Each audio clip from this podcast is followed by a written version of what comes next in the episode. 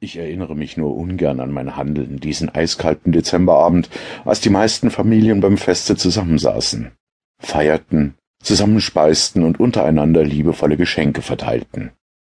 Ich erinnere mich ungern an diese eisige Kälte, die in jedem noch so kleinen Winkel des ganzen Landes schlich und Leuten wie mir das Überleben maßgeblich erschwerte.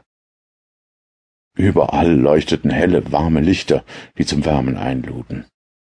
Niemand hielt sich außerhalb der gemütlichen, geschmückten, warmen Zimmer auf, wenn er es nicht unbedingt musste.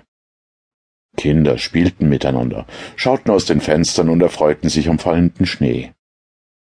Erwachsene tranken Wein und vergnügten sich mit geselligen Gesprächen, und auch die Haustiere, die sich nicht im Winterschlaf bargen, fanden liebevollen Schutz und Wärme im Hause der Menschen. Anders ging es mir in dieser wundersamen Nacht der Weihnachtsnacht.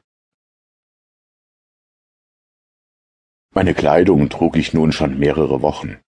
Schutz vor der bitteren Kälte bot sie nur noch in Maßen. Das Taubheitsgefühl in meinen Beinen schränkte kontinuierlich meine Beweglichkeit ein und zog sich schleichend immer weiter durch den gesamten Körper. Wie schön war es doch vor zehn Jahren, als ich, wie ich zu diesem Zeitpunkt nicht erahnen konnte, mein letztes Weihnachtsfest im Kreise meiner Familie feierte.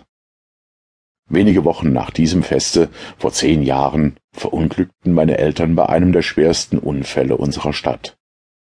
Die lokalen Zeitungen berichteten täglich aufs Neue von diesem traurigen Ereignis, was mein Leben für immer verändern sollte, und schlugen auch aus den Falschmeldungen immer wieder Profit. Gott segne Mom und Dad, so wie er mich bis heute segnet. Sie waren die besten Eltern, die man auf Erden je haben durfte.